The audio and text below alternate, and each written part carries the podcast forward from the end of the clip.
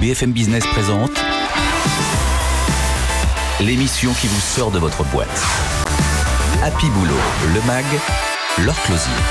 Bonjour à tous et bienvenue dans Happy Boulot le Mag. Cette semaine, on va parler des managers. Comment vont-ils? Comment arrivent-ils à gérer l'éclatement des corps sociaux? C'est la question qu'on va poser à Cécile Dément-Enel, les DRH des unités d'Alliance France. Et puis, il faut forcer certaines équipes à ne pas faire de réunion. Yannick Charon chez ESI Group a créé une journée No Meeting Day pour forcer ces unités à travailler. Le CV, on continue ou on arrête. Laurent Arnaud, cofondateur d'Ergo, a créé une tribune hashtag Je ne suis pas un CV. Happy Boulot le mag, c'est parti. BFM Business, Happy Boulot, le MAG, l'exécutif de la semaine. Et notre exécutif de la semaine, c'est Cécile de Moenel. Bonjour. Vous êtes directrice des ressources humaines d'unité d'Alliance France. Alliance en France, c'est 9000 collaborateurs, 150 000 dans le monde. Comment se passe le retour au bureau euh, amorcé la semaine dernière? Alors, il se passe bien, en tout cas, il se prépare bien. Euh, on a bâti notre projet, on va proposer aux collaborateurs de revenir progressivement jusqu'à 30% sur la base du volontariat jusqu'à la fin du mois de juin.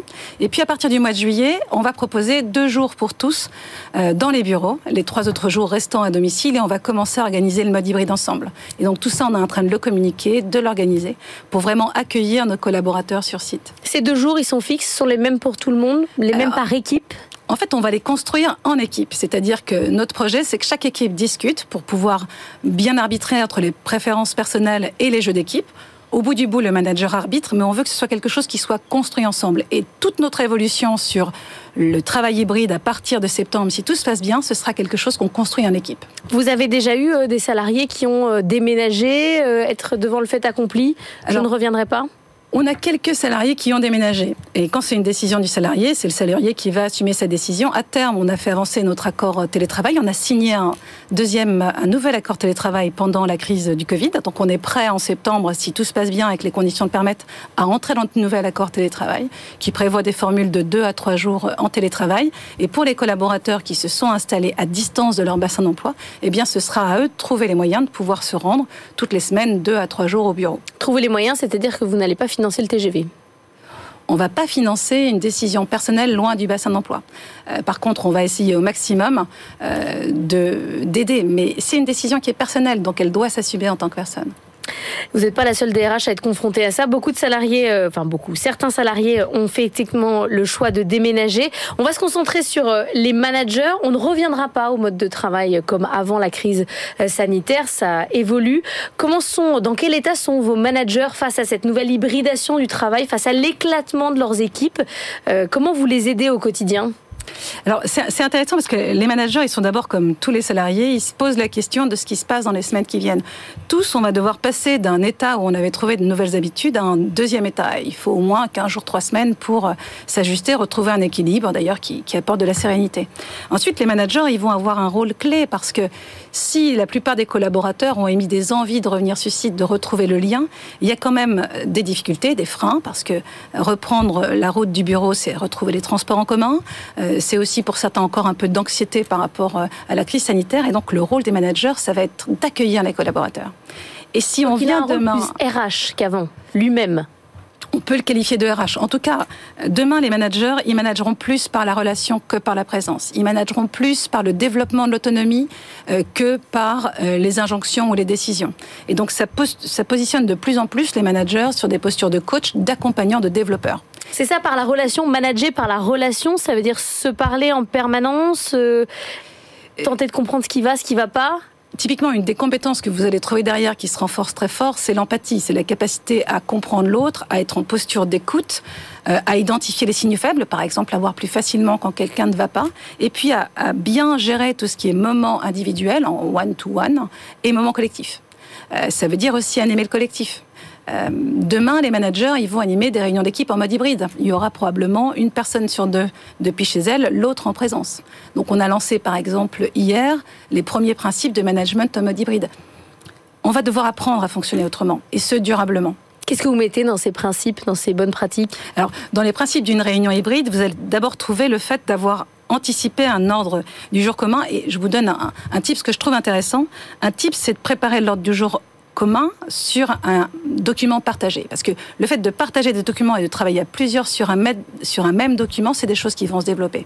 Ensuite, quand vous montez la réunion, si vous distribuez des rôles, vous, vous mettez en action tous les acteurs, qui soient à distance ou en présence. Ensuite, il y a une question d'équipement. On a aujourd'hui deux pilotes sur la transformation de nos espaces de travail, qui touchent plus de 500 personnes. Ces pilotes-là, ils vont faire des petits et progressivement, tous nos espaces de travail vont être conçus pour travailler en mode hybride quand on est au bureau. C'est-à-dire qu'on crée des salles qui sont facilitantes d'un point de vue outil, on crée une expérience et on apporte de la méthodologie. On a en parallèle développé un programme de formation euh, type Smart Office qui va aider les gens à travailler en mode collaboratif à distance. Tout ça, c'est un véritable apprentissage. Mais euh, là-dedans, il y a aussi l'empathie. Vous disiez euh, l'empathie doit être une des valeurs principales du manager, mais ça s'apprend pas l'empathie. Alors c'est pas mon avis. Euh, l'empathie, ça s'apprend. On peut travailler dessus. bien sûr, l'empathie, elle va s'apprendre dans la capacité d'écoute. Par exemple, quand vous travaillez avec un manager sur les temps d'écoute et les temps de réponse, vous pouvez développer de l'empathie. C'est c'est une compétence qui certes est dite soft, mais c'est une compétence qu'on peut développer et qui va se renforcer. Dans les talents que vous cherchez pour demain, en dehors de l'empathie, qu'est-ce que vous recherchez précisément chez vos managers? Alors je pense qu'il y, a un domaine qui, est très fort chez nous. Ça fait des années qu'on s'est lancé dans tout ce qui est innovation, innovaton. On a même des programmes d'intrapreneuriat. Mais derrière tous ces éléments-là, vous allez trouver la logique de transformation. On a créé chez Allianz des moments, la, fabrique des futurs, ça a été le moment où toute l'entreprise a construit le plan stratégique, avec ses cinq axes. Euh, je vous disais tout à l'heure, l'axe humain qui est au centre. On va chercher chez nos leaders une capacité à transformer. Aujourd'hui, on sait que les processus de création de valeur ont changé. La data est au centre, les nouvelles technologies sont au centre. Et donc, il faut que nos managers, ils accompagnent cette transformation. Et pour moi, un des éléments essentiels chez les managers qu'on recrute, c'est leur capacité à faire évoluer leur métier, à travailler autrement et à driver la transformation. Ça veut dire qu'ils sont moins business quand même. Ils sont, ils sont, je disais tout à l'heure, ils sont plus RH, mais la capacité à transformer une équipe, à être animateur, à créer du collectif, à écouter, euh, c'est pas ce qu'on leur demandait il y a deux ans. Hein. Même il y a 18 mois. Vous posez une excellente question. On est dans des métiers, les métiers de l'assurance, ils sont fondamentaux parce que c'est parce que vous êtes assuré que vous pouvez prendre des risques. Donc il y a une forte technicité parce qu'il faut mesurer les risques et il faut être en capacité de couvrir les sinistres. Donc on a derrière le métier d'assureur beaucoup de métiers très techniques. Bon, on peut par le passé avoir eu des managers très techniques. Demain, il faudra toujours ce fond de technicité parce qu'on est sur un métier sérieux, réglementé et, important pour la vitalité des entreprises qui nous confient ou des clients qui nous confient euh, leurs risques. Et il faudra aussi savoir transformer. Le dernier élément qui va avec ce que vous venez de dire, c'est l'autonomie. Qui dit travailler à distance en mode hybride dit que des journées entières, je serai loin de mon manager. Il sera plus à côté de moi pour m'aider à décider, à trancher, à analyser. Il faut former le salarié et le manager à ça. Et donc en fait, c'est tout l'apprentissage aussi de l'autonomie. Euh, si vous avez des managers qui sont plus coachs, qui sont moins techniques, ils se substituent moins forcément aux décisions techniques. Donc vous augmentez l'autonomie de vos collaborateurs et vous créez une autre dynamique. Vous devez quand même avoir certains managers qui ont du mal, euh, mais à juste titre, hein, avec euh, toute cette nouvelle manière de, travailler. C'est difficile, euh, l'autonomie. Moi, je vois des, chefs d'équipe qui ont beau faire du travail à distance, tous les jours à 9h, ils appellent l'ensemble de, leur de leur équipe pour savoir si, en gros, les gens sont réveillés devant leur poste de travail. Bien sûr que, mais tout ce qu'on vit tous depuis 18 mois, c'est difficile. On a dû s'adapter en permanence. Alors, qu'est-ce qui aide les managers? On a remarqué euh, quelque chose. Les managers sont très pris et on leur demande d'être disponibles. Donc, ils ont des agendas très chargés. On a cherché des moyens de les aider en formation. On s'est aperçu que un, élément très fort qui marchait, c'était les cercles de managers. En novembre-décembre, on a lancé notre accord télétravail qu'on va probablement mettre en place en septembre. Et on a lancé des cercles de managers, 6 ou 8 managers qui ont travaillé sur ce qu'ils avaient gagné en termes d'apprentissage sur le premier confinement et le déconfinement, qui ont partagé leurs meilleures pratiques et qui sont lancés sur d'autres postures qu'on a appelées les postures gagnantes. Mais ce qui a fait la force de ce moment-là... C'est des groupes de parole? C'est des sortes de... C'est des groupes de pairs. Hum. Euh, il y a un concept pédagogique, ça dure entre une heure et demie et deux heures, donc c'est absorbable dans un emploi du temps et c'est digeste. Et une grande partie du moment ensemble autour des concepts pédagogiques, c'est de l'échange et du partage de meilleures pratiques. Dans la foulée de ça, on a lancé une, une force de travail, on dit task force, excusez-moi pour les mots un peu en anglais. Ça va, on arrive dessus. Et on a réuni des gens de toutes les unités d'Alliance France pour créer nos cinq engagements. Les cinq engagements, c'est ce qui nous permettra demain de travailler dans la confiance, la performance, le bien-être, le collectif et en proximité avec nos clients dans un mode hybride. Donc on a commencé à poser les jalons de la manière dont on veut travailler ensemble et maintenant il faut qu'on apprenne à le faire.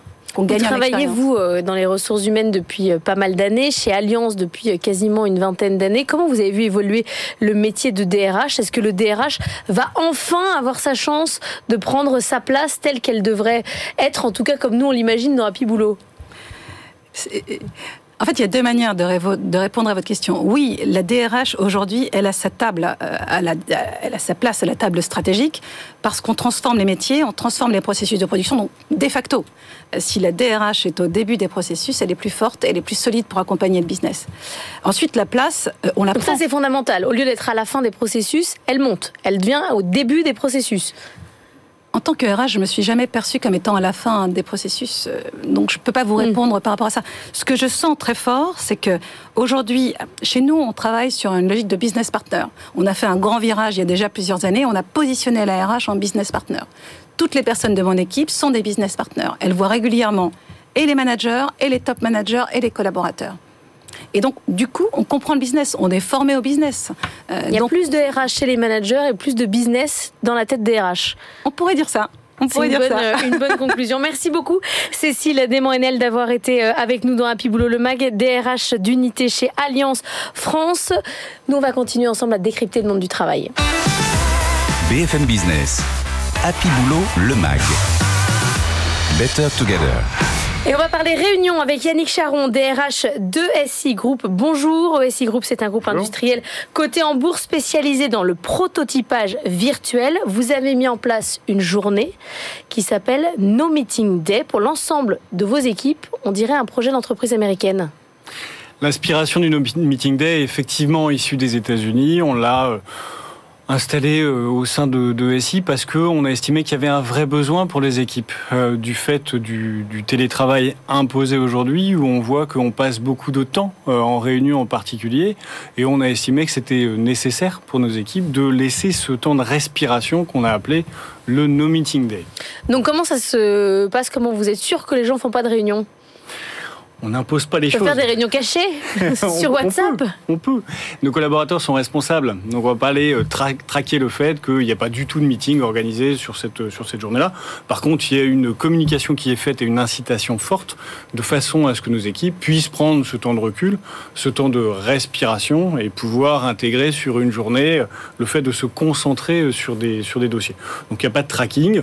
On va demander, ceci étant, à nos équipes de répondre à des questionnaires à intervalles réguliers pour mesurer l'impact et en tout cas l'utilisation de ce dispositif au sein des équipes. Mais parce que la réunion, c'est quand même du, travail, ça fait partie euh, de l'activité de chacun. Pourquoi il faut se forcer à pas en faire la réunion, ça fait partie de l'activité, mais pas que ça. On a aussi besoin de travailler sur des dossiers euh, de fond et de se concentrer sur des sujets sur lesquels, en théorie, on doit ou euh, pas ou peut être euh, déconcentré. Et on a regardé des statistiques et c'était assez amusant puisqu'on a vu que, et on l'a tous expérimenté, alors évidemment chacun sa personnalité, c'est à des degrés divers, mais on a vu que quand on sort d'un dossier, il faut grosso modo 26 minutes, 25 secondes pour se remettre dedans dans l'état dans lequel on était auparavant en termes de concentration. Et en voyant ces éléments-là et en le, vivant au quotidien, on s'est dit qu'effectivement, il fallait proposer quelque chose à nos collaborateurs.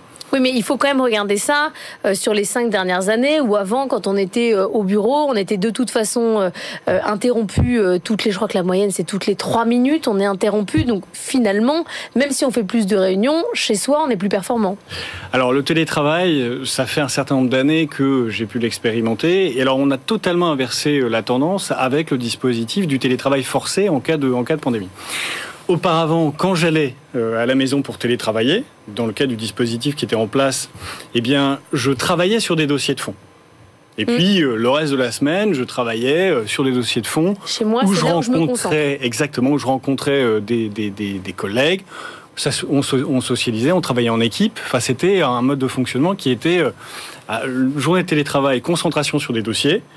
Dans euh, le sujet de travail au bureau, c'était évidemment beaucoup plus varié. Avec le télétravail imposé dans le cadre du Covid, c'est totalement différent. On passe nos journées ou une bonne partie de nos journées euh, en réunion. Donc il a, faut, il a fallu en tout cas, ou il faut euh, proposer des dispositifs pour permettre justement de retrouver un bon équilibre Et pourquoi ne pas inverser complètement la tendance et dire euh, ben, le jeudi, c'est journée réunion Alors chez nous, c'est le, le mercredi, la, ah. journée, la journée, le no meeting day. Oui, mais moi, Donc on a préféré ah rentrer dans, dans, cette partie-là. Et puis le reste de la semaine est beaucoup plus ouvert. Donc en clair, les journées de réunion, c'est lundi, mardi, jeudi, vendredi. Et le mercredi, c'est la journée sans, sans rendez-vous, la journée sans meeting. Là, c'est la journée où vraiment vous produisez. C'est l'objectif, en tout cas, produire différemment, effectivement, se concentrer sur le temps long. Parce que vous avez, euh, de par votre activité de prototypage virtuel, beaucoup d'ingénieurs, j'imagine. On a des équipes qui sont euh, effectivement assez majoritairement euh, composées d'ingénieurs d'assez haut niveau. Et donc, il faut euh, pouvoir trouver le bon dispositif, mais pas simplement pour les populations d'ingénieurs. Hein. On va avoir des commerciaux dans les équipes, euh, des fonctions support. Ça va concerner l'ensemble des populations. Tout le monde est concerné au sein des organisations. On est quand même là dans un, moment où il faut plutôt freiner les gens sur le travail plutôt que de leur dire euh, il faut se mettre au boulot. Vous vous dites je fais des journées sans réunion. On a eu Adobe il y a quelques semaines qui est venu nous raconter qu'ils arrêtaient carrément l'activité une journée par mois, sinon leurs salariés n'arrivaient pas à s'arrêter. Il faut dire aux gens de prendre du temps pour eux. Il faut dire aux gens qu'il y a un équilibre qui doit être respecté, que l'équilibre est important entre euh, bah, au sein de son activité professionnelle, avec des temps qui sont consacrés à différents sujets. Il faut trouver euh, la bonne proportion. Et puis euh, l'équilibre entre euh, la vie professionnelle et la vie privée également. Hein. Quand on passe ces journées en réunion, bah, il se passe quoi? Il y a aussi des dossiers de fond sur lesquels il faut travailler. Donc on a tendance à déborder de l'activité professionnelle et d'empiéter sur la partie personnelle. L'objectif, c'est de retrouver justement cet équilibre. Est-ce que vous avez des, des zinzins de la Réunion qui justement euh, adorent ça et, veulent sans cesse créer des points et des points et des petits meetings? Ça peut arriver, chacun sa sensibilité. Effectivement, le No Meeting Day s'inscrit dans le cadre d'un projet assez euh, global de notre côté. On veut euh, proposer de nouvelles méthodes de travail. On a appelé ça les New Ways of Working. Euh, c'est un groupe international. Donc on veut arriver à proposer quelque chose qui fonctionne dans l'ensemble des pays dans lesquels le groupe est présent. On est présent dans une vingtaine de pays. Donc c'est trouver effectivement cet équilibre qui s'applique, qui s'applique, à chacun. Dans quel état sont vos managers? On en parlait juste avant euh, avec la DRH euh, d'Alliance. Est-ce qu'ils s'y font bien justement à ces nouvelles méthodes de travail? On est en train de les proposer. Est-ce qu'ils se font bien au No Meeting Day? Vraisemblablement oui. On interroge les collaborateurs à intervalles réguliers. Une fois par mois, on fait ce, monitoring du positionnement de ce No Meeting Day dans l'entreprise. Ce qui ressort, c'est que, alors on a eu sur le dernier questionnaire 25% de réponses dans un meeting général. Et sur ces 25% de, de, réponses, on avait les trois quarts des collaborateurs qui nous disaient qu'ils pratiquaient euh, cette journée. On va parler du CV euh, dans quelques instants avec notre invité euh, suivant. Le CV, chez vous, vous en recevez euh, de toutes sortes et vous êtes ouvert à toutes sortes de CV ou il faut, faut toujours un, un truc On est évidemment ouvert à l'ensemble des CV, en plus la, la, lettre de motivation. Euh, le CV est quelque chose en effet qu'on va regarder. Vous demandez toujours des lettres de motivation Non, non, non, non. Le CV est important, la lettre de motivation pas du tout. Mais le vrai CV pour vous, ça marque, euh, c'est toujours. Ah bah c'est un indicateur très fort, oui. Et eh bien notre invité d'après ne le pense pas. Vous allez voir comme quoi on est très ouvert dans Happy Boulot le Mag. Merci beaucoup Yannick Charon d'être venu nous voir. BFM Business. Happy Boulot, le MAG. Business Case. On va donc parler CV ensemble. On est avec Laurent Arnaud. Bonjour, vous êtes cofondateur d'Ergo. Vous avez lancé un mouvement hashtag Je ne suis pas un CV pour faire évoluer les pratiques de recrutement. Vous dites que le marché français est très coincé avec euh, ce CV. Qu'est-ce que ça a de français ce CV déjà, le mouvement, c'est un appel au changement. Euh, c'est un appel au changement par rapport à une situation qui est très déstabilisante et très inconfortable pour les deux parties. D'un côté, on a des candidats qui ont l'impression de ne pas pouvoir euh, exprimer leur potentiel et, qui ont l'impression d'être enfermés dans des cases, celles des métiers qu'ils ont déjà exercés.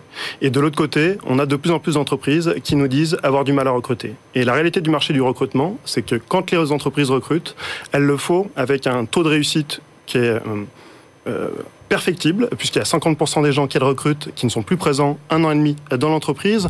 Donc l'idée, c'est de repenser cette phase de présélection de, de, dans, dans, le process de recrutement pour permettre à des gens euh, qui n'ont pas fait des métiers euh, de pouvoir avoir toute leur chance dans l'examen de leur candidature. C'est-à-dire qu'aujourd'hui, on commence par le CV, puis on arrive à l'entretien, puis on voit le DRH. Vous voulez repenser ce système et qu'on ne commence pas par le CV. Alors on commence par quoi?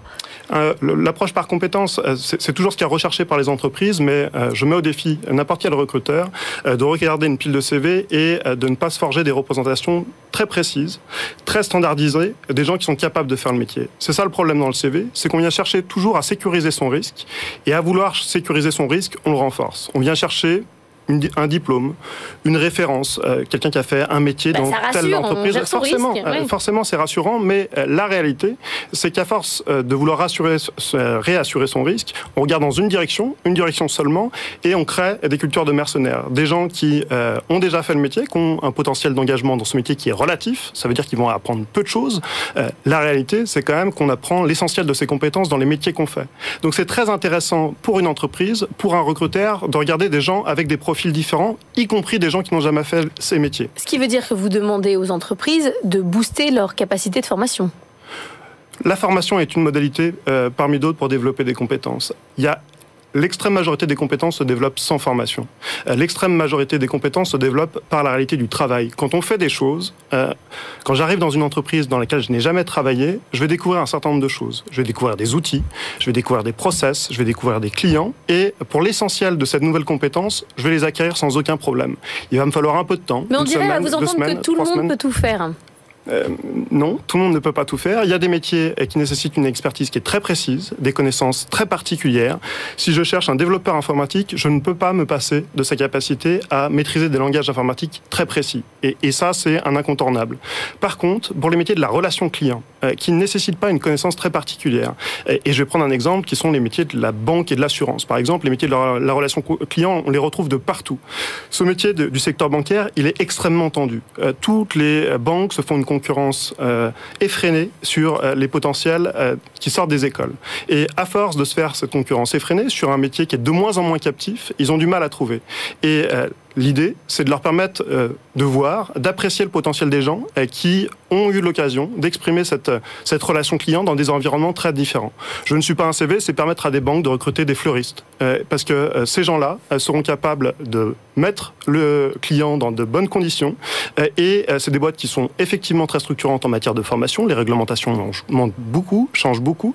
donc elles sont habituées à former les personnes. et du coup, l'idée, c'est d'assumer le fait que le recrutement, c'est un temps long et que on va pouvoir développer un certain nombre de compétences pour les salariés qu'on embauche. Qu'est-ce que vous pensez du, CV vidéo? Parce que moi, les entreprises que je reçois ici, celles qui arrêtent le CV classique passent généralement au CV vidéo. Est-ce que c'est exactement la même chose, mais juste euh, ça change dans la forme? Ou finalement, ça permet d'avoir quelque chose à défendre? Euh, toutes les initiatives euh, qui permettent à des candidats d'exprimer leur potentiel indépendamment de la référence sont de bonnes initiatives. La problématique du CV vidéo, euh, c'est euh, une problématique de euh, discrimination. on sait que les discriminations existent, que pour certaines raisons, pour leur sexe, leur couleur, leur âge, un certain nombre de populations sont discriminées sur le marché de l'emploi. Les jeunes, les, les moins jeunes, comme on le sait, les femmes, les gens qui parfois habitent dans les quartiers prioritaires de la ville. Et ce CV vidéo n'est pas une solution pour eux. donc le CV vidéo, c'est une autre façon de pouvoir exprimer son potentiel, sa motivation, et ça, ce sont des éléments qui sont fondamentaux. Par contre, euh, il reste des biais de discrimination euh, qui sont euh, encore importants et, qui, et, qui ne permettent pas à certains de pouvoir exprimer tout leur potentiel. Alors comment on se différencie si on n'a pas le CV, si on n'a pas la vidéo? Quand on fait son profil sur Ergo, on, passe par, par quoi? Qu'est-ce qu'on met en avant? On passe par une plateforme qui s'appelle je ne suis pas un CV.fr. donc on va sur cette plateforme, on crée son profil, on décrit ses expériences, on valorise des compétences et on se rend anonyme. La particularité de Je ne suis pas un CV, c'est de valoriser ses compétences et c'est l'inverse d'un site de recherche d'emploi traditionnel. Euh, je crée mon profil, je me rends anonyme, je valorise mes compétences et ce n'est pas moi qui vais au-devant des entreprises pour euh, postuler à des offres d'emploi, ce sont les entreprises qui vont au-devant de moi pour me proposer euh, des offres d'emploi en fonction d'un profil de compétences qu'elles ont pu apprécier. Et dans ce moment-là, je n'ai rien d'autre qu'un profil de compétences. Je n'ai ni âge, ni localisation très précise, ni sexe. Je suis qu'un profil de compétences avec un certain nombre d'expériences associées et notre conviction et notre euh, objectif, c'est de permettre aux entreprises d'apprécier le potentiel des personnes pour ce qu'ils pourraient faire et non plus seulement pour ce qu'ils ont fait. Et vous avez quoi comme taux de conversion, comme taux de rencontre? En fait, on n'est pas dans un logiciel qui décide à la place de l'être humain. Euh, notre logiciel. Oui, mais il faut que ça matche à un moment. En fait, le, principe du matching est, presque antinomique euh, avec le principe du recrutement. Le recrutement, c'est deux personnes qui se rencontrent et qui vont décider pour plein de bonnes raisons de collaborer ensemble ou plein d'autres raisons de ne pas collaborer ensemble. Le logiciel là-dedans, il ne doit jamais décider à la place de l'être humain. Notre objectif, c'est de créer les conditions de la rencontre et de faire en sorte que le recruteur et le candidat soient satisfaits de cette rencontre. Effectivement, s'il y a des mariages euh, au bout, c'est forcément satisfaisant. Euh, on est au début de notre vie. On a accompagné une trentaine d'entreprises. Euh, on les a amenés à, diversifier leur, leur, leur, politique de recrutement et à, et à concrétiser de, de, de, nouveaux salariés en, en, les embauchant en CDI. Donc, on a déjà accompagné plus de 600 CDI par an depuis qu'on depuis qu'on est créé. On suivra votre développement. Merci beaucoup, Laurent Arnaud, cofondateur d'Ergo, d'être nous voir. C'est la fin d'Happy Boulot le Mag. Je vous souhaite un excellent week-end sur BFM Business et à la semaine prochaine. BFM Business, Happy Boulot le Mag. L'émission qui vous sort de votre boîte.